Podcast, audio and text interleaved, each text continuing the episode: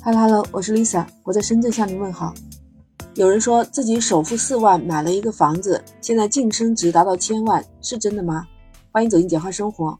哎，这个事情还真的有，不是之前大家说的在鹤岗四万块钱买一套房子，这个地方是发生在香港。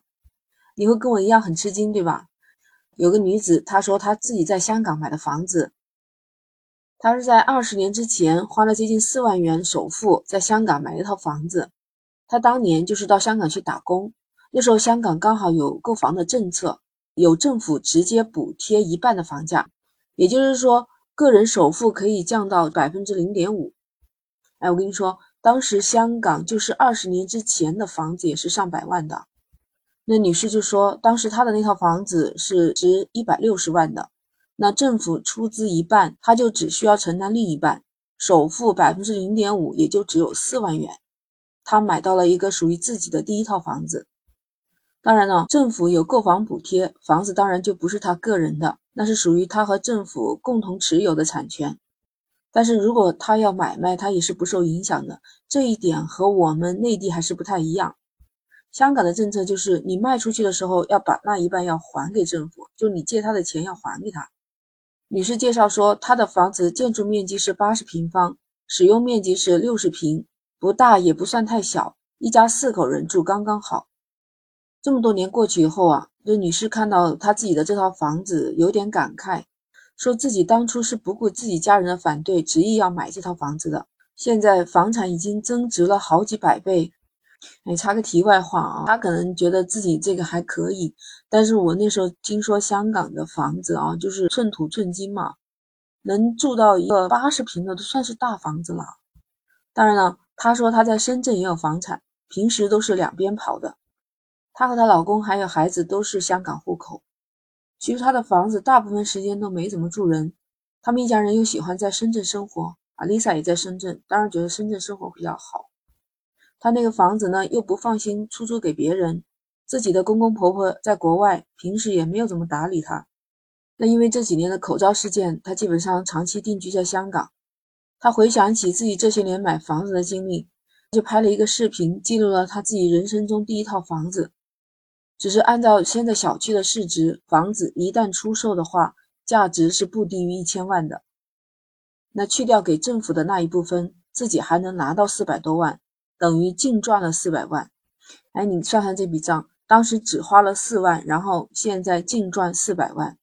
他还说了，当初政府除了给他出资一半以外，还额外补贴了他十五万，房子相当于其实六十五万到手的。所以他特别感慨自己当初的这个决定非常的好。你看这样的事情不光是在香港啊，在我们深圳也是大把的。零几年的时候，尤其是零二零三年嘛，就是二十年前，咱们就说南山区的后海吧。南山区后海那时候的房子单价就是三四千，但是到了现在都是单价十几万，随随便便一套两居室都是价值千万。你想，当时才几十万买的房子，现在增值了，增到了上千万，怎么能不赚呢？但是也要看有没有眼光。当时来深圳的大部分都是过来打工，然后有很多人觉得在这边挣钱，然后把钱呢是寄回家里，准备在家里盖房子，或者是给家里用，或者是以后回家用。其实，在深圳的飞速发展，那一部分买房子的人就赚到了人生的第一桶金。那那些当时说拿着钱回家建房子或者回家的，到现在还没有回家。可是你知道吧？他现在在深圳买一套大几百万、上千万的房子，已经很吃力了。要说这位香港女士，她的房子其实相当于是捡漏，政府补贴一半，而且还可以首付百分之零点五，额外再补贴十五万。这样的待遇、这样的机遇，一般的人可能真的没有机会把握，就所以只有少数人把握了嘛。也许当年在香港呢是赚了，但是 Lisa 在深圳也见证了很多很多当年都是在香港过来买房子的。香港那时候工资也高，待遇也好，他们那时候有钱就会在深圳买房子。有些买不到房子，比如说有政策限制，他们就会买商铺，就是街铺，可能那种是商业，他们不太受限制吧。但确实他们应该都是赚了盆满钵满。甚至有一次我做节目，就是说到深圳的握手楼。握手楼这个概念呢，确实是很形象的。但是你知道这个楼是什么吗？这个楼基本上是可能于深圳的一些原住民，他们呢就到香港去了，或者是子女也有在香港工作的，钱呢就挣的不少，然后把自己家这块地皮呢就修了一个大概七层高度的楼房。这个楼房呢，它每一层就会出租给我们这些外来打工者，然后自己呢就住顶楼。老人家呢就住底下，还有带商铺。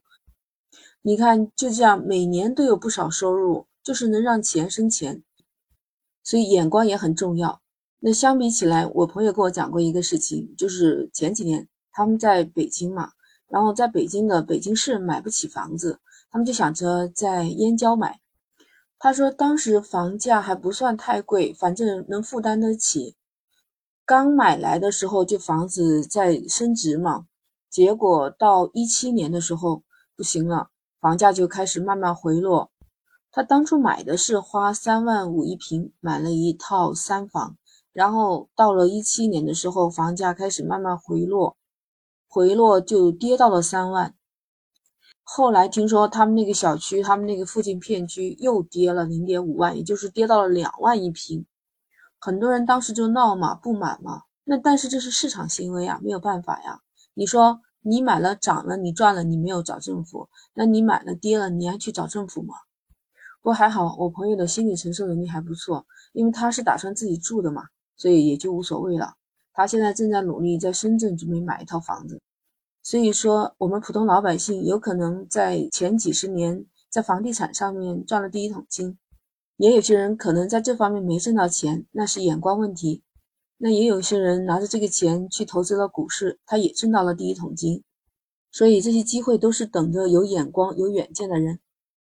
看到这位女士在感叹她的第一桶金，不知道你的第一桶金有没有什么精彩的故事可以跟我分享呢？欢迎评论区留言。